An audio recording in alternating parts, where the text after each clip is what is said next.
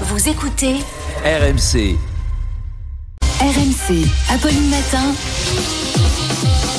C'est tous les jours de manche. Et chaque matin, chaque matin, le meilleur d'Arnaud Demange. Ce matin, retour à la une de Playboy avec les photos, souvenez-vous de Marlène Schiappa.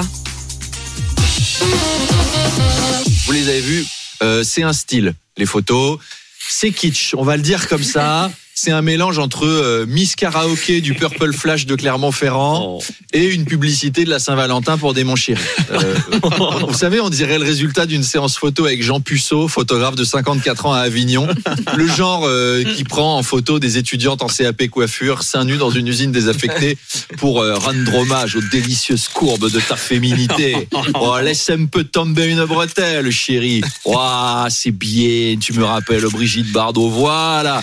Eh, laisse t'épanouir ta poitrine. Voilà, tu es une mère nourricière. On doit sentir la vie vibrer. Ouais. Tu es une, tu es une fleur, tu es un fruit. Sors une mamelle. Tu... Bref, on a compris que voilà, c'était un peu ce genre-là. Alors, euh, le magazine avait d'abord contacté Roselyne Bachelot Oui. pour Playboy. Je trouve qu'on s'en tire bien avec ses photos. Chacun jugera. En tout cas, euh, les détracteurs de Marlène Schiappa affirment qu'elle chercherait en fait à faire oublier une enquête du magazine Marianne sur un fonds de 2 millions d'euros qui devait servir à la lutte contre le islamiste et qu'elle aurait euh, distribué en favorisant certains destinataires. Oui, hein, ça fait du bruit cette histoire. Euh, Marianne a enquêté avec France 2 et a découvert que, par exemple, 120 000 euros avaient rémunéré les deux dirigeants d'une association qui a produit en tout et pour tout 13 vidéos YouTube qui ont fait quelques dizaines de vues. Ça fait cher 2 millions d'euros pour ça. Alors qu'il suffisait de rajouter un petit chat qui joue du piano en arrière-plan. Déjà, ça explose les compteurs. Et d'autant que la lutte contre le séparatisme islamiste est toujours nécessaire. De nombreux attentats sont encore déjoués. Ce mois-ci, d'ailleurs, se tenait le procès de deux Françaises qui étaient parties rejoindre Daesh en Syrie. Et alors, on a appris que l'une d'entre elles y était allée parce qu'elle était tombée amoureuse d'un type qui s'appelait Abou Merguez. Je vous jure, c'est dans le monde. Abou Merguez, c'est le nom du gars. Même les couscous garbites auraient jamais osé faire une pub des années 80 dont la mascotte se serait appelée Abou Merguez. Et ben Daesh, il en a fait son recruteur.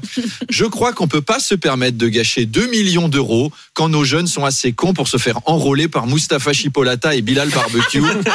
Ça veut dire qu'il y a encore du taf. Alors, faut savoir, faut savoir qu'on choisit son nom de combattant chez Daesh. hein. Ouais. Et merguez, ça veut vraiment dire merguez en arabe. Ça veut pas dire chevalier du ciel ou un truc comme ça. Ça veut dire saucisse qui pique. Et ben, le, le mec s'est dit, putain, Abou Merguez pour faire le djihad, eh, c'est classe, hein. Ça fait peur. C'est un peu comme si Adolf Hitler s'était renommé Gunther Schukrut ou Mao Tse-tung Tank Poulet Impérial. Enfin, Oussama Ben Tagine, ça rend pas pareil, quoi. Donc, prudence avec ce qu'on voit sur les réseaux.